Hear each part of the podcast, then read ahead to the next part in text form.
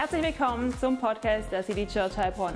Schön, dass du heute mit dabei bist. Nimm dir gerne deine Bibel und dein Notizbuch zur Hand und jetzt viel Spaß beim Anhören der Message.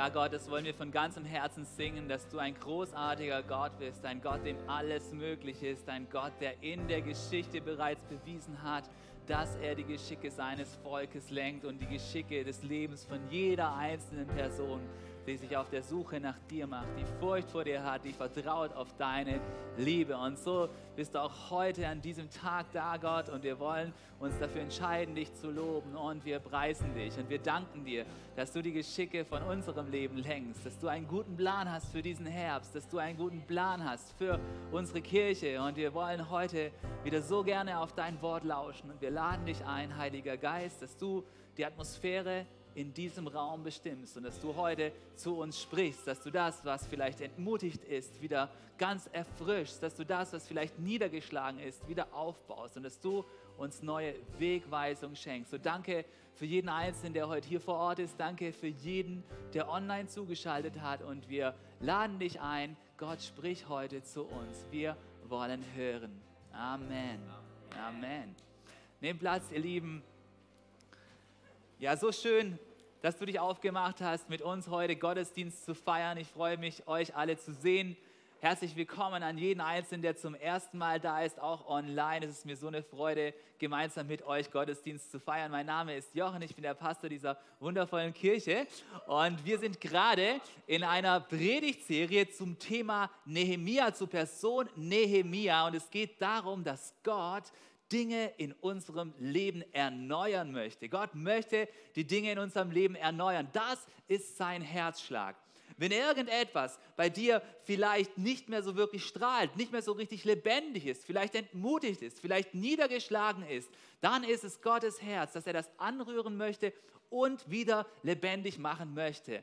Und genau so war es auch im Leben von Nehemia, der Person, die wir uns in diesem Monat gemeinsam anschauen möchten. Und ich weiß nicht, wie du so vom Sommer in den Herbst gekommen ist. Ja, es ging ja schlagartig. Gestern gefühlt war es noch richtig warm und jetzt haben alle wieder Jacken an. Und ich weiß aber auch nicht, mit welcher Motivationslage du jetzt in den Herbst hineingekommen bist. Ja? Vielleicht hast du auch ein bisschen Motivation verloren, vielleicht hast du etwas Kraft verloren auf dem Weg in diesen Herbst hinein. Ich kann dir sagen, mir ist es so gegangen, wir hatten so in der Hochsommerzeit ganz viele Projekte als Kirche, viele Projekte, die wir so parallel abwiegen wollten. Und an einem Tag, ey, ich war so richtig niedergeschlagen. Ja, es waren mir einfach zu viele Projekte. Ich konnte nicht sehen, wie die sich alle auflösen. Und ich bin so in unsere kleinen Gruppe gekommen, so Dienstagabends, und ich glaube, ich war so richtig schlecht gelaunt. Ja, also ich, ich war richtig schlecht gelaunt. Ich habe gar kein positives Momentum gehabt. Es war negativ. Ja, und ganz zwei Fragen. Ja, und, und da gab es ein Projekt, das hat mich so richtig genervt. Ja? Wir, haben, wir, haben, wir haben unsere Satzung äh, erneuern dürfen als, als City Church, weil wir äh, bald großartige Neuigkeiten haben. Und ich habe das angefangen und das Projekt das ist irgendwie stehen geblieben. Es ging nicht mehr weiter und ich war so richtig entmutigt. Ich habe keine Lust mehr gehabt ja, auf dieses Projekt. Und dann war es so cool, in der Kleingruppe einfach einen Weg zu finden, vorwärts zu gehen. Und wir konnten eine Taskforce einsetzen, wo einige richtige Power Ladies drin waren. Ja, die Steffi und die Helena und die Sarah. Und die haben da angefangen, das gemeinsam zu rocken. Ja, und ich durfte dabei sein. Und ich kann dir sagen, das negative Momentum, ey, wir sind vorwärts gegangen mit Gottes Hilfe. Wir haben tausende von Anrufen gefühlt gemacht, ja, ganz viel Papierkram ausgefüllt und wieder ausgefüllt und wieder nachgereicht. Und das Projekt ist jetzt ans Ziel gekommen. Durch Gottes Hilfe haben wir einen Zeitplan fahren können, wo er echt sehr, sehr sportlich war. Und wir haben es geschafft, ein negatives Momentum wieder mit Gottes Hilfe ins Positive zu wenden. Und ich weiß nicht, vielleicht hast du auch schon mal sowas erlebt, ja, wo es, wo es dir so richtig nach unten aussah und es ging einfach nicht weiter, ja. Vielleicht hast du zu Hause versucht, was zu renovieren, ja. Und du hast eigentlich gedacht, boah, ich werde jetzt das alles durchziehen, einige grinsen. Und, und es ist nichts geworden, du bist irgendwo in der Mitte hängen geblieben. Ja? Vielleicht ist es bei dir in deinem Team so. Ja? Vielleicht wolltest du in deinem Team, in der Church, du hast dir vorgenommen, wow, wir wollen uns treffen, wir machen ein Teamtreffen, wir machen einen Plan. Ich werde alle meine, ich werde meine ganzen Mitarbeiter, ich werde sie motivieren, ich werde sie trainieren, es wird so richtig gut. Ja? Vielleicht hast du dir auch in der Arbeit vorgenommen, wie du da in deinem Team vorwärts gehen möchtest. Und es ist einfach nicht so gekommen. Ja? Oder vielleicht ist ja auch in deinem geistlichen Leben so, du hast einfach gedacht, hey, ich möchte eigentlich eine intensive Zeit mit Gott verbringen. Ich möchte jeden Tag Gott treffen, den Tag mit ihm beginnen und irgendwie ist das alles so nach unten gedroppt und es geht jetzt gar nicht mehr so vorwärts. Oder vielleicht hast du auch noch Spätfolgen von dieser Corona-Pandemie. Ja, irgendwas ist hängen geblieben. Du hast gedacht, du kommst da besser durch. Ich habe jetzt gerade wieder mit jemandem geredet, gemeint, hey, ich habe jetzt vor kurzem erst Corona gehabt und es zieht dich immer noch runter und du bist nicht wieder da angekommen, wo du vorher warst. Und ich möchte dich ermutigen, denn Gott möchte dir neues Momentum schenken. Wir sind ganz tief davon überzeugt. Gott möchte, dass wieder neues göttliches Momentum in dein Leben hineinkommt. Und deswegen habe ich einen wundervollen Titel für die Predigt heute, der gefällt mir echt besser als in manchen Wochen. Und der, der, der, Titel, der Titel der heutigen Predigt, der heißt wie folgt, schau mal rein, ich finde den Titel Hammer. Wie du neues Momentum gewinnst, wenn allen zum Aufgeben ist. Ja? Darum geht es heute. Wie du neues Momentum gewinnst, wenn allen zum Aufgeben ist. Immer wieder kommen wir in so Situationen hinein, wo die Stimmung einfach schlecht ist im Team. Ja? Wo außenrum man denkt, boah, die Leute sind alle down. Ja?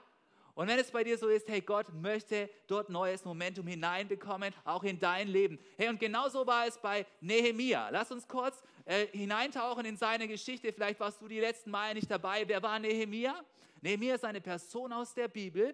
Er hat damals am Hof vom König Artaxerxes, vom großen persischen Großreich, gedient und zwar als Mundschenk. Er war ein königlicher Berater, er war eine Person mit Einfluss, er war eine gebildete Person und er hat plötzlich gehört von einer Not in einem ganz anderen Land, nämlich in seinem Herkunftsland, in der Not der Juden in Jerusalem. Nämlich Jerusalem war zerstört, sein Volk, die Juden, sie waren verschleppt in dieses ferne Reich nach Persien und er hörte von dieser Not und hat es zu seiner Not gemacht. Nehemiah hat angefangen zu beten, er hat Umkehr getan und er hat dieses Anliegen von Gott bei sich groß werden lassen. Und wir haben letztes Mal, letzten Sonntag gehört, dass Nehemiah Schritte gegangen ist, mutige Schritte in Richtung der Vision, diese Stadt Jerusalem, diese Stadtmauern wieder aufzubauen.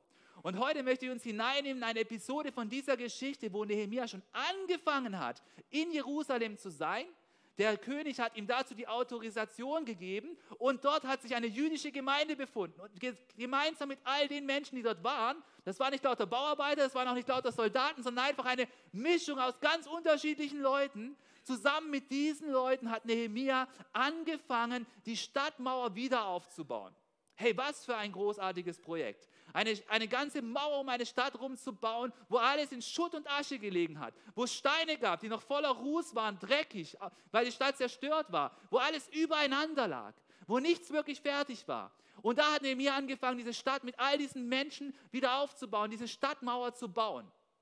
Und oftmals da ist es so, dass wenn wir uns etwas vornehmen, eine Not zu begegnen, etwas zu tun, was Gott uns aufs Herz gelegt hat, dass dann Widerstand kommt. Und zwar Widerstand von verschiedenen Seiten, dass einigen Menschen das nicht gefällt. Und so war es auch im Leben von Nehemia. Er hat plötzlich von überall Widerstand bekommen, denn überall hat es den Leuten nicht gepasst, dass Jerusalem wieder aufgebaut wird, weil es gab da eine, da eine Provinz, da eine Provinz und da daneben eine Provinz. Die haben alle gesagt, boah, wir wollen aber nicht, dass Jerusalem wieder so richtig gut dasteht. Und so war es, dass Nehemia von allen Seiten Widerstand bekommen hat wenn wir da reinschauen in den Text, dann werden wir sogar sehen, dass geografisch gesehen wirklich von jeder Seite, von Norden gab es den sogenannten Sanballat. Das war einer, dem es nicht gepasst hat und er hat die Samaritaner geführt und die wollten nicht, dass Jerusalem wieder aufgebaut wird. Im Süden, da waren arabische Stämme, die wollten das auch nicht. Im Westen, da waren die Philister, die Einwohner von Ashdod, die wollten auch nicht, dass Jerusalem wieder aufgebaut wird und im Osten, da waren die Ammoniter. Und das Interessante ist, manchmal da passiert es so, dass alle Leute sich außenrum verbünden, um zu versuchen, etwas zu verhindern. Die haben angefangen miteinander zu kommunizieren, Briefe zu schreiben, Treffen abzuhalten, nur um, das, um den Wiederaufbau von der Stadt, von Jerusalem zu verhindern. Sie haben sogar versucht, Jehemia umzubringen und wollten diesen, diesen, diesen Aufbau der Stadt um jeden Preis verhindern. Jetzt kannst du dich vielleicht fragen, wenn du ein bisschen mitgehört hast, die letzten Male, hey, wie konnte das überhaupt sein? Ich habe gedacht, Nehemiah hat vom König die Erlaubnis bekommen und ist offiziell als Statthalter dorthin gereist. Ja, weißt du, manchmal da ist es so, die Leute, die gehen so vor, dass sie sagen, naja, ist ein Riesenreich, das ist ein großer Laden hier, das machen wir einfach so und dann ist es schon so und dann kann man nicht mehr zurück. Und so haben die vielleicht auch gedacht, hey, den Nehemiah, den machen wir fertig Und ehe der König was davon mitbekommt, dann ist es halt so gewesen. Weil schließlich ist das persische Reich ein Riesenreich und diese kleine jüdische Provinz, naja, der wird es schon irgendwie hinnehmen. In jedem Fall, die haben Pläne geschmiedet, um Nehemia aufzuhalten. Jetzt musst du eins wissen, Nehemia hat von diesen Plänen erfahren. Weißt du, wie er davon erfahren hat?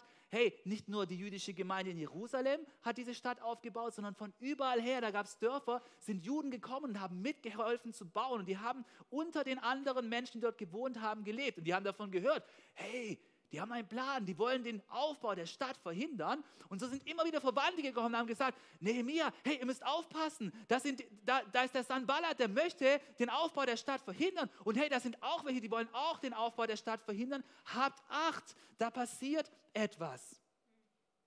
Und jetzt kannst du dir denken, als Nehemiah diese ganzen Nachrichten erfahren hat, was denkst du, wie da die Stimmung in seinem Team war?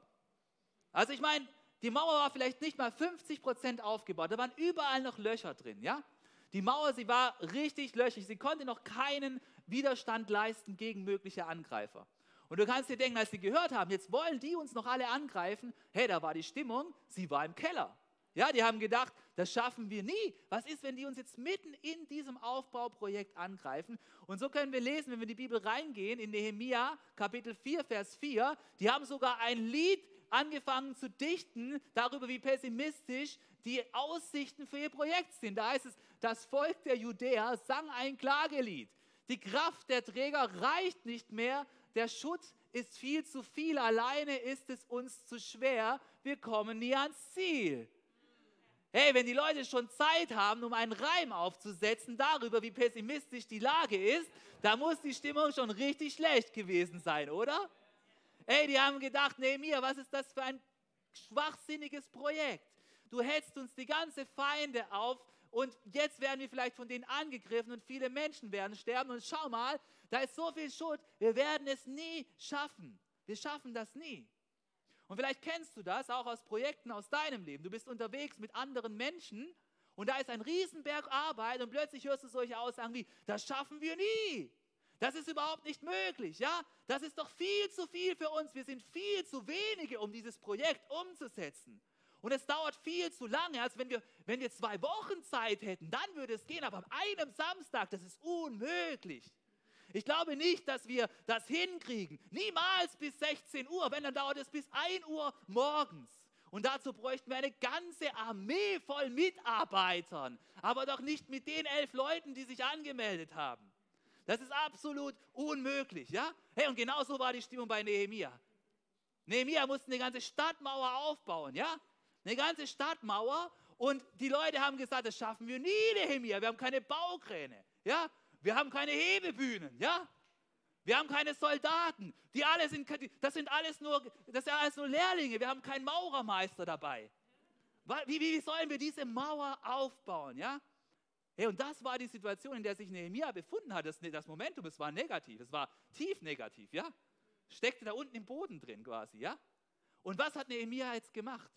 Hey, er hat dieses negative Momentum genommen und mit Gottes Hilfe hat er dieses Momentum verwandelt in ein positives Momentum. Und wir wollen heute fünf Schritte lernen von Nehemia, die, so, die wir auch Momentum Maker nennen können. Dinge, die das Momentum wieder schaffen, damit es wieder vorwärts gehen kann. Und der erste Momentum Maker von Nehemia, den, den wir von ihm lernen können, lautet wie folgt: Bete für das Team und die Vision. Bete für das Team und die Vision. Hey, Nehemia, das erste, was er getan hat, ist, er hat mit Gott connected in dieser Situation. Er ist zu Gott gegangen und hat zu ihm gebetet, hat intensiv gebetet. Im Vers 3 von unserem Text, da heißt es, wir aber, wahrscheinlich Nehemiah und sein Team, da heißt es, wir aber, wir flehten zu unserem Gott. Jetzt musst du wissen, flehen ist so ein Wort, das, das benutzen wir heutzutage nicht so oft. Aber flehen, es ist wie beten, es ist nur dreimal intensiver, verstehst du? Es ist nicht einfach so, ja lieber Gott, bitte lass diese Mauerbau gelingen. Es ist, Gott, bitte lass diesen Mauerbau gewinnen. Gott, bitte schenk diesem Team wieder Mut, dass es wieder vorwärts geht. Gott, bitte lass zu, dass sich die Leute von Motivation anstecken lassen und nicht sagen, wir schaffen das nie. Dass sie aufhören zu sagen, wir sind viel zu wenige, wir kriegen das sowieso nie hin, ja? Und Gott, bitte stärke du unsere, unser, unsere Denkweise, dass wir uns darauf verlassen, dass du tatsächlich derjenige bist, der uns den Schutz spendet. Ja, und da gibt es so einen Vers in der Bibel, der ist so kraftvoll, der steht im Psalm 127, Vers 1. Und da heißt es, wenn der Herr nicht das Haus baut, dann ist alle Mühe der Bauleute umsonst. Wenn der Herr nicht die Stadt bewacht, dann wachen die Wächter vergeblich. Und ich glaube, in der Bibel, da gab es selten mal einen Zeitpunkt, wo dieser Vers so gestimmt hat, wie da in der Situation von Nehemia. Ja, denn seine Stadt, die Stadtmauer, sie war kaputt. Und da waren Feinde und die wollten ihn niedermachen. Sie haben es ihm geschrieben, es kam von allen Seiten. Und Nehemiah hat eins gewusst, wenn der Herr diese Stadt nicht bewacht, dann wird es nichts werden. Und deswegen war Nehemias erster Schritt, er hat, als so ein negatives Momentum da war, er hat zuerst mit Gott connected, er hat zu Gott gebetet. Und deswegen möchte ich auch dich ermutigen, wenn du in einer Situation bist, wenn du in einem, wenn, wo das Momentum negativ ist, wenn in deinem Team das Momentum negativ ist, und vielleicht ist dein Team dein Team bei der Arbeit oder dein Team ist dein Team Familie, ja? Mit deinen Kids und deinem Ehepartner, ja? Oder dein Team ist deine WG. Jeder hat irgendein Team, ja? Nicht nur die, wo Teamleiter sind. Jeder hat irgendein Team. Wenn in deinem Team das Momentum negativ ist, dann connecte wieder mit Gott. Fleh ihn an, dass er dieses Momentum wendet und wieder zum Positiven hinlenkt. Und weißt du, bei Nehemia, da dürfen wir eins lernen. Bei Nehemia sind immer zwei Dinge miteinander gegangen. Gebet und dann auch Handlung. Ja? Nehemiah hat immer zuerst gebetet. Wir haben so ein, ein, ein Keyword für das, was wir morgens tun um 6 Uhr bei den 21 Tagen. Wir nennen es Pray First. Ja? Bete zuerst. Das ist das, was Nehemiah gemacht hat. Aber Nehemiah ist nie stehen geblieben. Ja? Ich hoffe, dass auch du nicht stehen bleibst. Er hat zuerst gebetet, er hat intensiv gebetet. Er hat lange genug gebetet. Ja? Du erinnerst dich, vor zwei Wochen die Predigt, er hat vier Monate lang gebetet. Ja? Für dieses Anliegen. Aber dann hat Nehemiah auch gehandelt. Und deswegen der zweite Momentum Maker, er lautet, handle mit einem mutigen Plan. Nehemiah ist zur Handlung übergegangen. Es kommt immer ein Moment, wo du gebetet hast und wo du dich dann auch in Bewegung setzen darfst. Aus dieser Gebetskraft heraus. Und bei Nehemiah heißt es im Kapitel 4, Vers 7 wie folgt. Da steht in dem Text, darum stellt es, stellte ich dort wehrfähige Männer auf, wo die Mauer noch besonders niedrig waren und Lücken aufwies. Sie waren nach Sippen eingeteilt und mit Schwertern, Lanzen und Bogen bewaffnet. Ja, aus diesem Vers, da kannst du zwei Dinge rausnehmen, wie Nehemia mit einem mutigen Plan gehandelt hat. Das erste ist, Nehemia hat das genutzt, was ihm zur Verfügung gestanden hat. Nehemia hat das genutzt, was ihm zur Verfügung stand. Er hat die Männer eingeteilt, die er hatte. Ja, er hat, die, er hat die, die Männer eingeteilt, die kräftig waren, er hat als Soldaten eingeteilt und er hat auch die Waffen genommen, die ihm zur Verfügung standen. Er hat keine ausgebildete Armee gehabt. Sie hatten Schwerter, sie hatten Lanzen. Das ist das, was sie hatten, ja? Sie hatten keine Katapulte, sie hatten keine Leopard 2 Kampfpanzer und er hatte auch keine Afghanistan-Veteranen, die nach zwei Touren zurückgekommen sind, um jetzt die Stadt zu verteidigen. Nein, er hatte einfach die Leute, die er hatte. Und diese Leute, die hat er eingeteilt. Und ich möchte auch dich ermutigen, wenn du ein Team hast und du denkst, das ist nicht perfekt, dann fang nicht an, dich über dein Team zu beschweren. Was auch immer dein Team ist. Dein Familienteam, dein Team in der Church, dein Team bei der Arbeit. Fang nicht an zu meckern über ihre mangelnde Motivation. Fang nicht an darüber zu meckern, dass sie keine Kampferfahrung haben. Nee, mir hat das nicht getan, ja? Sondern fang an, dieses Team einzusetzen. Es liegt nicht an deinem Team, sondern es liegt daran, wie du mit diesem Team vorwärts gehen darfst, ob du mit Entschluss aus göttlichen Connect heraus mit diesem Team vorwärts gehst. Es liegt nicht an deinen Leuten. Es liegt daran, mit welchem mit welcher Denkweise, ob du mit Gott connected heraus mit diesen Leuten vorwärts gehen möchtest. Und fange auch nicht an, dich über deine Ausrüstung zu beklagen. Hey, Nehemiah hätte sagen können, wow Mann, Gott mit Katapulten, ja Mann. Hey, wenn wir richtige geile Schwerter hätten, dann würde ich jetzt die Verteidigung annehmen. Nein, Mann, er hat einfach das genommen, was er hatte. Weißt du, ich möchte dir so eine Story erzählen. Ich war mal im Tischtennisverein in Unterheinried, ja. Das ist der Ort, wo ich herkomme. Hammer. Ja. Und da hatte ich so einen alten Trainer, er war bestimmt schon über 50, ja. Und da gab es so, ein so eine Trainingsbox, ja. Da waren überall so Planken dran, wo die Bälle so pflupp dagegen, dann fallen sie so runter, ja. Und so ein Rieseneimer mit Bällen. Und da durftest du dann deine Rückhand trainieren, so, weißt du, so ziehen, ja. Und die ganze Zeit auf die gleiche Stelle. Und weißt du, da war immer so beim Tischtennis spielen, da war immer so die Story, hey, du brauchst einen richtig coolen Schläger, ja? Da gab es dann so Schlägermappen mit so Lederhöhlen, wo du so zuziehen konntest, hast du so aufgemacht, dann hast du den Schläger so rausgeholt, dann gab es so ein Schlägerspray und so einen Schwamm zum Abziehen und so weiter. Hey, und ich sag dir, wie die Jungs da abgegangen sind, so, hey, was hast du für einen Schläger, Mann, was hast du für einen Belag, ey? Und dann, hey, hey, das Holz, wo ich habe, ist viel cooler als deins, ist viel leichter. Nein, Mann, du brauchst den Belag mit AAA, keine Ahnung, was da, was da alles in war. Hey. Und die haben sich damals mit den Tischtennisschlägern so gedisst wie heute mit den iPhones, weißt du? Und, äh, und mein, mein Trainer, weißt du, was er, weißt du, was er gesagt hat? Er hat so einen alten Schläger gehabt, da in der Trainingsbox. Und er, das war, kennst du, es gibt so alte Tischtennisschläge, wo so Noppen drauf sind, so. So, das sind die richtig guten, ja, so. Und nicht, ja. Und der Witz ist, er stand da mit so einem Noppending und hat uns den Ball zu servieren. Und dann hat er gesagt, hey, Jungs, Junge, es kommt niemals auf den Schläger an, okay? Du musst erst mal lernen, richtig zu spielen. Du musst erst mal lernen, richtig zu spielen. Und uns so richtig ausgenockt mit diesem ganzen Schläger-Bright, ja, so, also. Und ich glaube, ich glaube, das ist das, was Gott uns auch mitgeben möchte, ja. Wenn das Momentum in deinem Leben negativ ist, ja, dann fang nicht an, über deinen Tischtennisschläger zu philosophieren, ja.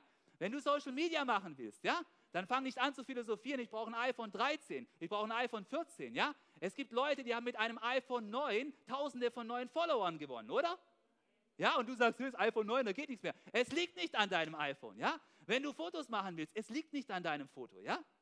Es liegt nicht an deiner Ausrüstung, sondern es liegt daran, ob du mit Gott connected den nächsten Schritt deiner Vision gehst. Fang nicht an, über deine Ausrüstung zu meckern und fang auch nicht an, über dein Team zu meckern, sondern ergreife den Moment. Geh mit Gott vorwärts mit dem, was du jetzt gerade hast. Das hat Nehemiah getan. Er hat, das, er hat die Leute genutzt mit dem Equipment, die sie hatten. Und weißt du, was Nehemiah noch getan hat? Er hat mit einem strategischen Plan gehandelt. Da in unserem Text, da heißt es, er hat die Leute verteilt. Aber er hat nicht gesagt, so, überall kommen gleich viele Leute. Ich habe eine Mauer, die hat einen Umfang von 15 Kilometer und alle 200 Meter stehen jetzt 10 Leute. Hat er nicht gesagt sondern er hat gesagt, hey, stell die Leute da auf, wo die Mauer noch niedrig ist. Und nicht überall gleichmäßig, sondern ich stelle sie strategisch auf, da wo sie jetzt gerade gebraucht werden. Und er hat noch die natürliche Ordnung genutzt, denn er hat die Leute nach Sippen eingeordnet. Da war schon eine natürliche Organisationsstruktur und die hat er einfach genutzt, um die Leute dort strategisch aufzustellen. Ja, und ich möchte dich auch ermutigen, wenn du neues göttliches Momentum brauchst, dann verteile nicht alle Kraft in deinem Leben einfach gleichmäßig. Überall muss gleich viel hin. Das ist unintelligent. Sondern fang an, dort zu investieren, wo bei dir die Defizite sind. Ja? Schau dein Leben an. Wo hat dein Leben negatives Momentum? Vielleicht ist bei dir alles super in deinem geistlichen Leben. Ja? Du kommst zu 21 Tage morgens, du liest deine Bibel, du betest. Beruflich läuft es bei dir auch gut, aber du hast Probleme mit dem Tempel des Heiligen Geistes, ja, mit diesem Teil hier. Ja? dann fang an, dort zu adressieren. Mach da mehr Soldaten hin, da mehr Energie hin, dein Leben. Bring deinen Tempel wieder in Schuss, ja? Vielleicht ist bei dir der Tempel in Schuss, weil du die Sportskanone des Zorns bist, ja? Dann fang an, in dein geistliches Leben zu investieren, wenn da das Momentum am Slippen ist und es runtergeht, ja?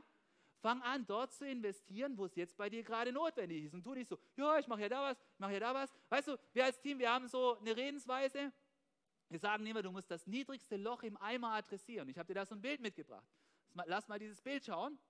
Das ist ein, ein Bild von einem Eimer. Schau mal. Und das Ziel ist, du sollst mit diesem Eimer sollst du Wasser transportieren. Ja? Und jetzt gibt es immer Leute, die fangen an, da oben zu kleben, obwohl sie nur einen Kleber haben. Und versuchen so ihr Leben zu fixen. Das bringt aber nichts, weil da gibt es immer noch ein Loch und da auch. Ja? Deswegen, wenn du möglichst viel Wasser transportieren möchtest, dann solltest du da, wo das niedrigste Loch im Eimer ist, da solltest du zuerst den Kleber drauf machen. Deswegen schau, wie sieht es in deinem Leben aus? Wo ist das Momentum am niedrigsten? Wo musst du jetzt angreifen? Ja? Und, und halte nicht die anderen Lebensbereiche vor und sag, aber schau doch mal, bei mir sieht es doch super aus, in meinem geistigen Leben sieht super aus. Oder wenn es bei dir die Finanzen sind, du merkst genau, hey, am Monatsende, da weiß ich nie, wo mein Geld hingegangen ist, hey, dann mach endlich diesen Haushaltsplan, ja? Geh's an. Geh es an. Geh, geh, den Lebensbereich an, der wo gerade bei dir adressiert werden muss und schieb nicht die anderen so vor. Ja, hier sieht super aus, ja? Sondern mach das. Und genauso in deinem Team, ja? Wenn du ein Team leiten darfst, wenn du deine Familie leiten darfst, ja? Wenn du, wenn du bei der Arbeit ein Team leiten darfst, wenn du in der Church ein Team leiten darfst, wenn du dein WG-Team mit anleiten darfst, ja? Übrigens, du kannst auch von der Seite leiten, ja?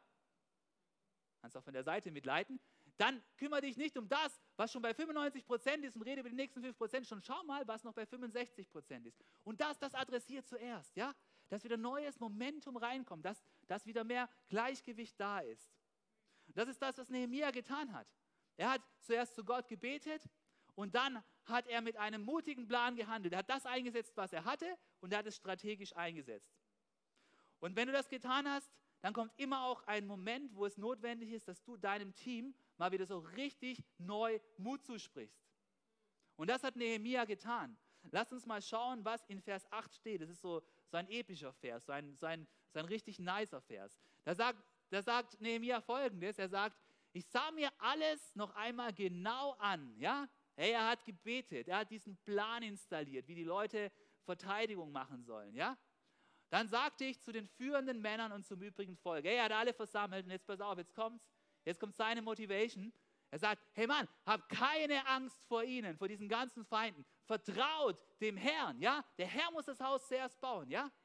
Vertraut dem Herrn, denn er ist groß und mächtig. Hey, hat die Israeliten daran erinnert, hey, wisst ihr noch, wer dieses Volk aus Ägypten herausgeführt hat und was da für Wunder passiert sind? Wisst ihr noch, wer dieses Volk begleitet hat, als sie dieses Land eingenommen haben? Erinnert ihr euch daran? Hey, vertraut dem Herrn, er ist groß und mächtig. Und jetzt kommt's, tut es eure, kämpft für eure Brüder, für eure Söhne, für eure Töchter und Frauen und für eure Häuser, ja? Hey, kennst du das, wenn, wenn, wenn, wenn so ein Typ verliebt ist so und bereit ist, alles für diese Dame zu tun? Ja? Ans Ende der Welt zu wandern, im Regen durch die Nacht zu ziehen? Keine Ahnung. Hey, kämpfe!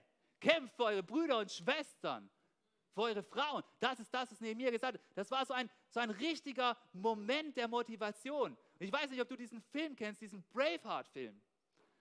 Da spielt William Wallace, gespielt von Mel Gibson, diesen Freiheitskämpfer der Schotten. Und es geht um die, in die entscheidende Schlacht, so wie es bei Nehemia war. Und er reitet auf seinem Pferd, ja, und hat so blaue Streifen der, der Kriegsbemalung auf seinem Gesicht. Ja, wer kennt diesen Film? Hand hoch, wer hat diesen Film gesehen? Ja, einige haben diesen Film gesehen. Wenn du noch nicht gesehen hast, musst du dir mal angucken. Und er reitet so hin und her und er sagt: Hey, jetzt ist die entscheidende Schlacht. Jetzt darfst du mit aller Kraft, mit allem Einsatz, was du hast, kämpfen, dass unsere Freiheit erlangt wird. Hey, und das war so ein Moment, den Nehemiah dort geschaffen hat. Ey, er hat gebetet. Er hat einen strategischen Plan installiert, er hat mutig gehandelt, ja? Und dann hat er seine Truppe motiviert und hat gesagt, jetzt, jetzt wollen wir gemeinsam kämpfen. Und immer wieder braucht unser Team solche Momente. Und vielleicht bist du die Person, die so einen Braveheart-Moment kreieren darf für dein Team. Ich kann mich erinnern, wir haben als Leitung ein Dokument verfasst, wo es darum geht, hey, wie unsere Kirche, wie wir es uns vorstellen in der Zukunft, in drei Jahren, wir nennen es unser Vision Script, was wir, von was für einem Team wir träumen, wovon wir träumen, wie die Menschen Gott begegnen. Und solche Dinge stehen da drin. Und als wir das zum ersten Mal vorgelesen haben mit unseren Teamleitern, das war auch so ein Moment der Motivation, wo ich sagen konnte, hey, das ist es, wofür wir gemeinsam arbeiten. Und ich möchte dich auch motivieren darüber nachzudenken, wo kann ich als nächstes so einen Braveheart-Moment für mein Team schaffen, wo vielleicht das Momentum niedrig ist und wo ich einen Moment schaffe der Motivation und ich nochmal allen sage, hey, lass uns hier gemeinsam vorwärts gehen in Richtung von dieser göttlichen Vision. Hast du einen Moment im Sinn? Hast du eine Idee, wie du das tun kannst, Mann? Sei mal kreativ. Schaffe mal so einen Moment für das Team, dem du vorstehst.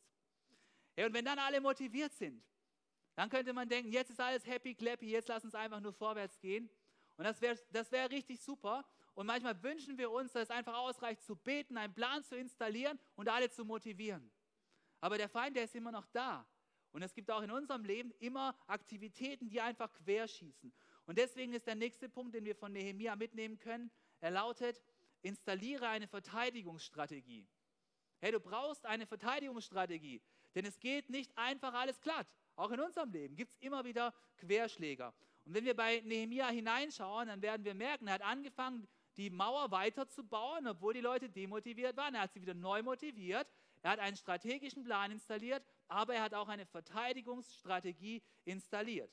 Und in Vers 10, da heißt es wie folgt, da heißt es allerdings, baute von diesem Tag an nur noch die Hälfte der Männer an der Mauer weiter, die anderen hielten in ihren Rüstungen Wache und waren mit Lanzen, Schilden und Bogen bewaffnet. Jetzt sag mir eins, ist der Bau langsamer vorwärts gegangen oder schneller? Na, wahrscheinlich erstmal ein bisschen langsamer, weil nicht mehr so viele arbeiten konnten. Ja? Und dann heißt es, sie standen mit ihren Offizieren hinter den Männern, die an der Mauer arbeiteten. Die Lastträger trugen mit der einen Hand das Baumaterial, in der anderen hielten sie eine Waffe. Alle Arbeiter hatten ihr Schwert umgeschnallt. Der Mann, der mit dem Horn Alarm blasen sollte, blieb die ganze Zeit in meiner Nähe. Hey, ich finde diesen Vers so kraftvoll, wo es heißt, hey, in der einen Hand die Waffe, in der anderen Hand das Baumaterial. Hey, Nehemiah war sich vollkommen bewusst, es läuft nicht alles glatt, es gibt immer auch Angriffe und Querschläger. Wir müssen uns jetzt verteidigen. Wir müssen beides tun. Und ich glaube, es war nicht so einfach zu bauen, nur noch mit einer Hand. Ich glaube, viele haben getragen und waren trotzdem ready, hatten ihr Schwert oder hatten ihr Schwert in der Hand. Und es ging vielleicht nicht mehr so schnell vorwärts wie davor. Und ich glaube, oftmals fällt es uns aber schwer zu akzeptieren, dass wir uns tatsächlich auch verteidigen müssen. Wir denken, wozu sollen wir uns verteidigen? Sind doch alle nett, oder? Ich, sag, ich, kann dir sagen, ich habe so ein Bild aus meinem Garten. Wir waren jetzt einige Wochen immer wieder im Urlaub und wir haben so ein Gartenstückchen und wir haben da diese Hecke gepflanzt. Ich habe schon ein paar Mal von der erzählt, ja? Und wenn du ein paar Wochen weg bist, du musst gießen, ja? Dann wächst es und so. Das war schon ein Challenge so im Sommer. Und jetzt sind wir gekommen nach ein paar Wochen. Weißt du, was passiert ist? Der Feind unserer Pflanzen, der war wieder aktiv. Diese bösartigen Schlingblätter, äh, fiesen äh, Windendinger, die es da gibt, ja? Wenn ich sage dir, da sind einige Hecken, die sind so richtig von unten bis oben so richtig stranguliert, ja? Von diesen blöden Schlingpflanzen, die da außen rumgehen, ja? Da kannst du lang sagen, ja, wenn die Sonne scheint und es genügend äh, Wasser gibt, dann ist doch alles gut. Lass die Hecke doch grün. Ja, was ist dann mit der Schlingpflanze? Die kommt und macht sich breit. Und die Hecke ist dann hops. Die Schlingpflanze, die muss weggemacht werden. Du musst deine Hecke verteidigen gegen diese Schlingpflanze. Da kannst du jetzt rumheulen und sagen, böse Welt, ich will aber keine Schlingpflanze. Die Schlingpflanze, die gibt es aber, ja? Sie ist da, sie ist eine Realität. Es gibt sie auch in deinem Leben, ja? Und wir müssen dieses Unkraut entfernen aus unserem Leben. wenn du es leugnest, es bringt nichts, dann wart halt noch drei Monate, dann ist die Hecke hops.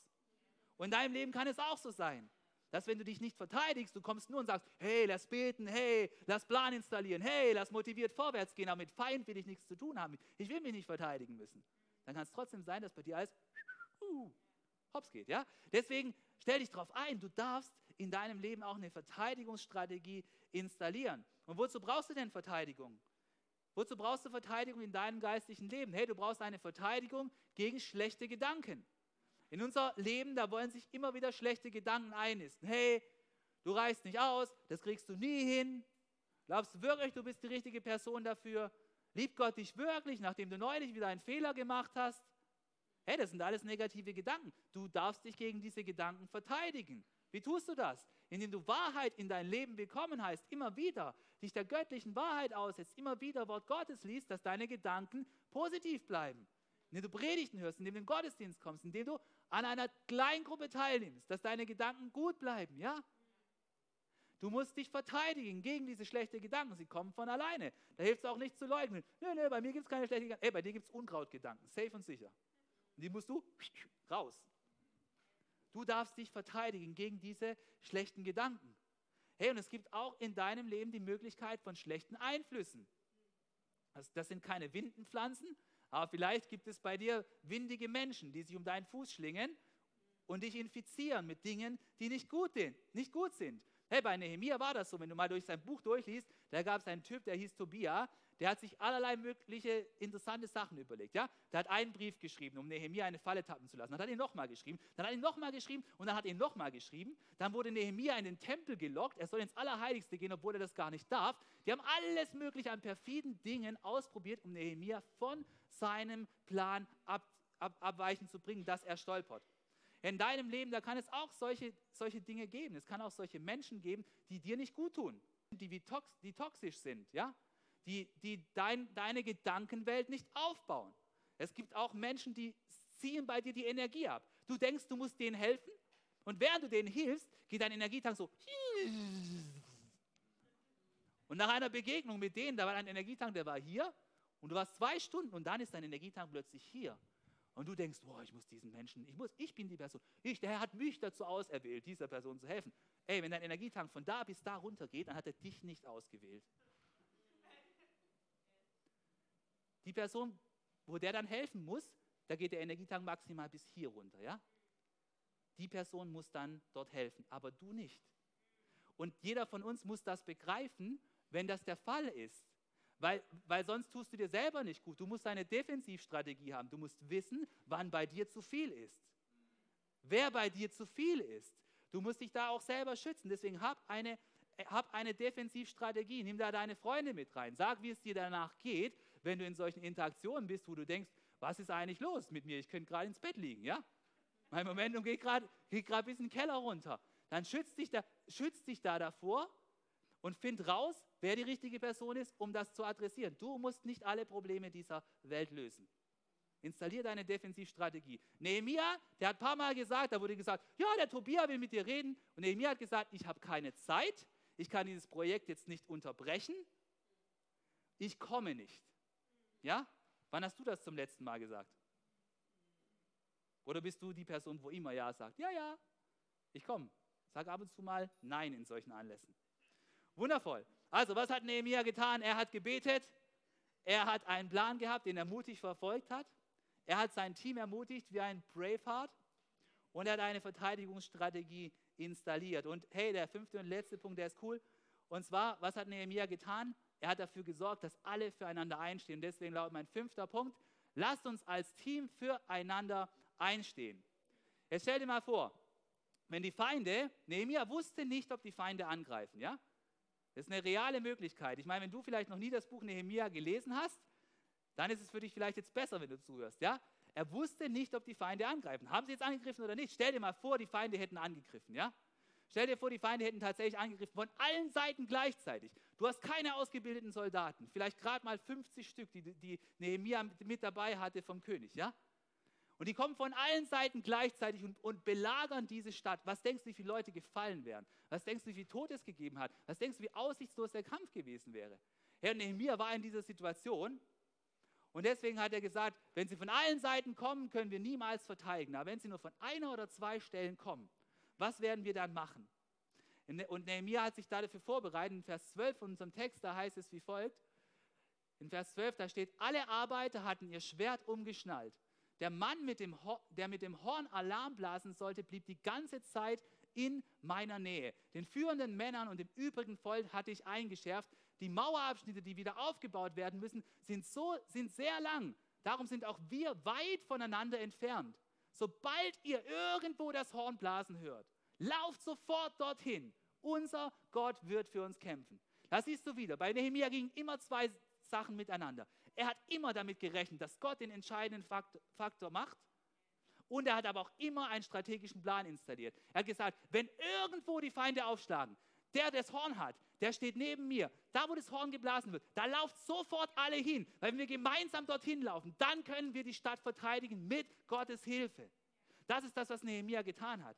Und ich möchte uns auch ermutigen, dass wir nicht denken, dass der Anteil, den wir zum Haus Gottes, zur Church hinzufügen, dass der nicht wichtig ist. Nehemiah hat jedem gesagt, hey, dein Anteil ist wichtig, dort an der Stelle von der Mauer, du baust, ist wichtig und dort hinten ist auch wichtig und da ist auch wichtig, auch wenn es dort 150 Meter sind bis zum nächsten, wo dort baut.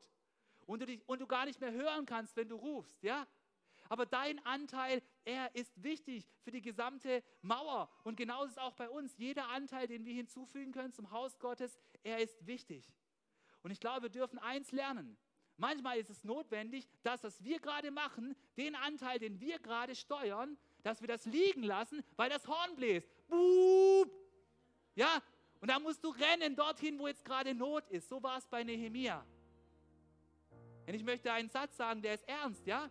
Aber es ist echt ein, ein Zeichen von, von Kurzsichtigkeit, wenn wir in einer Situation, wo es wirklich auf das Team drauf ankommt, dass es weitergeht in Gottes Church, wenn wir dann Verpflichtungen, die persönlich sind, vorschieben, die zwar real sind, und wenn das Horn bläst, nicht rennen. Lasst uns rennen, wenn das Horn bläst. Wenn es darauf ankommt, dass das, was wir gemeinsam tun, dass es vollendet werden muss, dann lasst uns bereit sein, auch einmal etwas liegen zu lassen. Hey, da hätte jeder Arbeiter sagen können, ja, aber ich bin doch gerade bei dem Stein dabei, da fehlt nur noch ein bisschen Mörtel und dann noch der, den habe ich schon bereitgelegt. Und außerdem habe ich dann einen Termin mit dem da drüben und mit dem wollte ich dann dorthin sitzen auf die Steine und gemeinsam einen Most trinken. Wenn das Horn bläst, dann lass deine Steine liegen und renn dorthin, wo es jetzt gebraucht wird, Mann. Hey, wenn du bei Nehemia zu Ende liest, dann siehst du, mit welchem Commitment sie diese Mauer aufgebaut haben. Da steht dran, Nehemia, sie haben von Sonnenaufgang bis Sonnenuntergang gearbeitet. Und damit war noch nicht zu Ende, ja? Dann steht noch dran, alle haben Jerusalem übernachtet, auch diejenigen, die nicht dort gewohnt haben. Die haben in der Mitte ein Lager aufgebaut. Ich bin sicher, die haben dort auf dem Boden geschlafen, zusammen an Lagerfeuer. Und weißt du, was da noch steht? Sie haben selbst bei Nacht ihre Kleider nicht ausgezogen. Ja, die hatten Schlafi, aber den haben sie nicht benutzt. Sie haben, sie haben bei Nacht ihre Kleider nicht ausgezogen und sie haben ihre Waffen griffbereit gehabt, weil sie sicher waren. Jetzt kommt es darauf an, dass dieses Projekt in die nächste Phase geht. Herr, ich möchte dich ermutigen, dich da von Nehemia inspirieren zu lassen. Es ist nicht jede Woche, dass das Horn bläst, ja?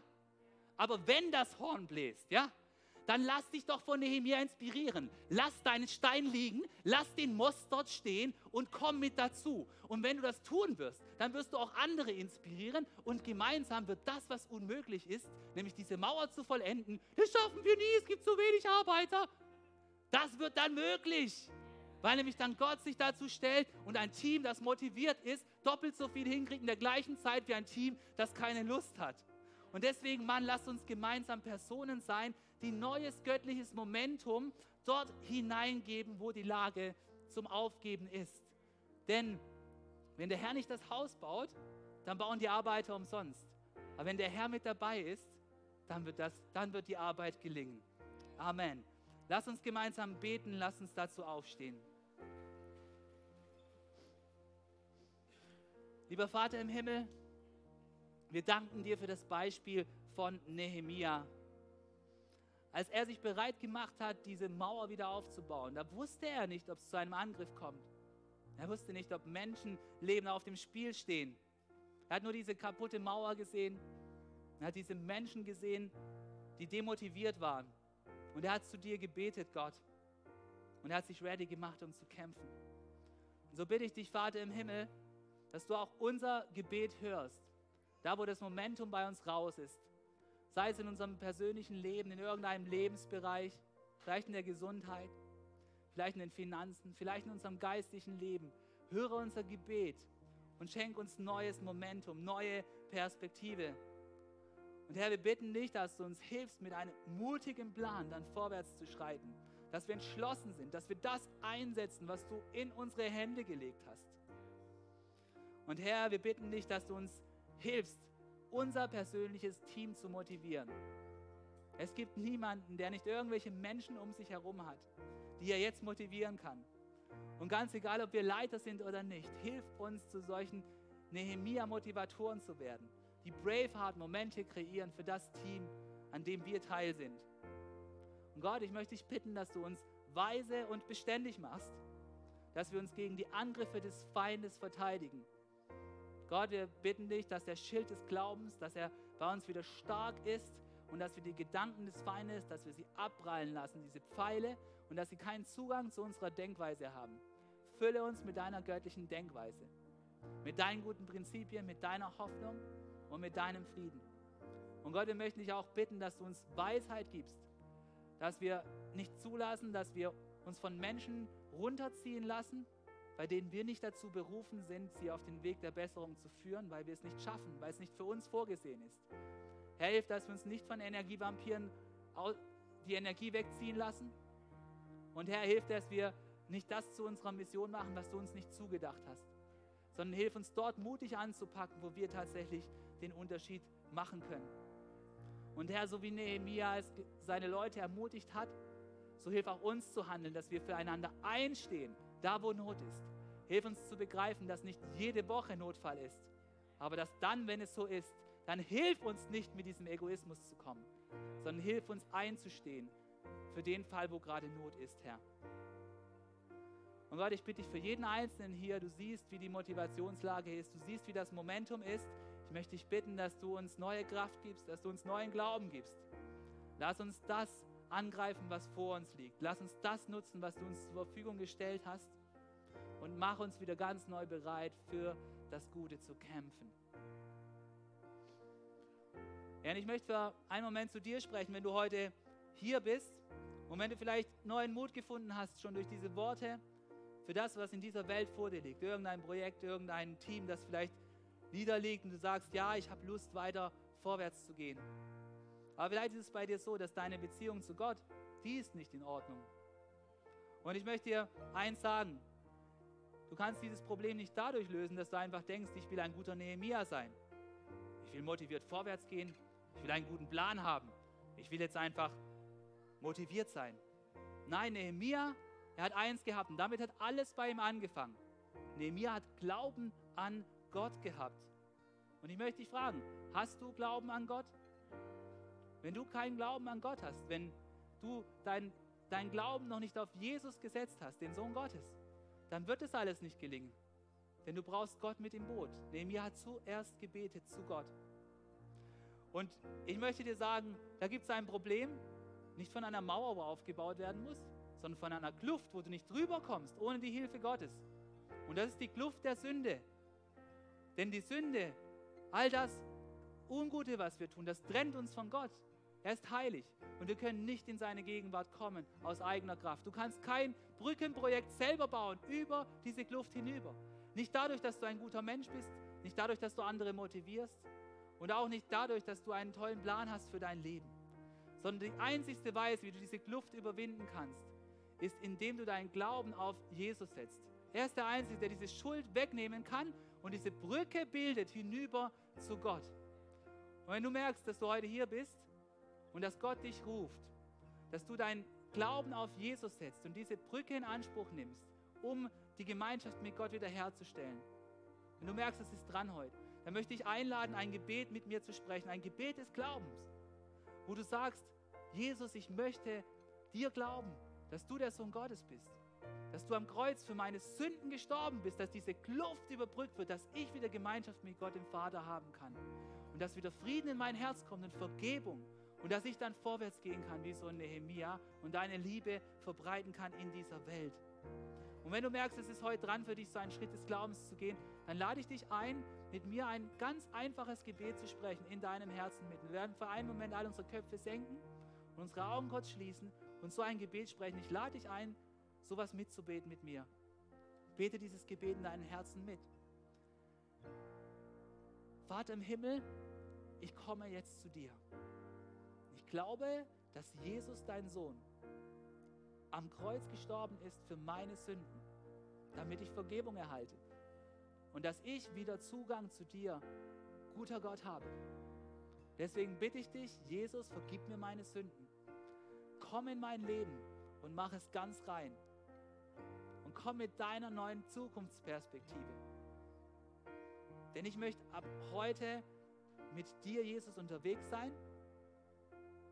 Und ich möchte ab heute eine Person sein, die deine Liebe in dieser Welt verteilt und wie ein Nehemia wieder neue göttliche Motivation in Situationen hineinbringt, wo Hoffnungslosigkeit war. Und deswegen, Jesus, mach mein Leben neu. Ich empfange deine Gabe des Heiligen Geistes und ich danke dir, dass du mir ewiges Leben schenkst. Komm du mit deiner übernatürlichen Kraft und deinem Frieden jetzt bitte in mein Herz hinein. Amen. Amen. Hey, wenn du dieses Gebet gebetet hast, wenn das ausdrückt, was dir heute wichtig ist, dann möchte ich einladen, dass du nach dem Gottesdienst zu diesem Kreuz da kommst. Da werde ich stehen und ich würde so gerne mit dir reden und für dich persönlich beten. Und jetzt lass uns nochmal gemeinsam Gott erheben, lass uns groß machen, denn er ist ein Gott, der Wunder tut und er ist ein Gott, der neues Momentum schenkt, da wo wir down sind. Amen. Was für eine Ehre, dass du dir den Podcast der City Church Heilbronn angehört hast. Wir glauben daran, dass das Wort Gottes die Kraft hat, dein Leben zu verändern. Wenn dir dieser Podcast gefallen hat, dann teile ihn gerne auf Social Media. Unser nächster Podcast wird nächsten Sonntag um 17 Uhr verfügbar sein. Gerne kannst du diesen Podcast auch kommentieren und abonnieren, damit du keine weitere Folge mehr verpasst. Jetzt denkst du vielleicht, oh, das war es jetzt, aber nein, lasst uns jetzt das Gehörte in die Praxis umsetzen. Bis zum nächsten Mal.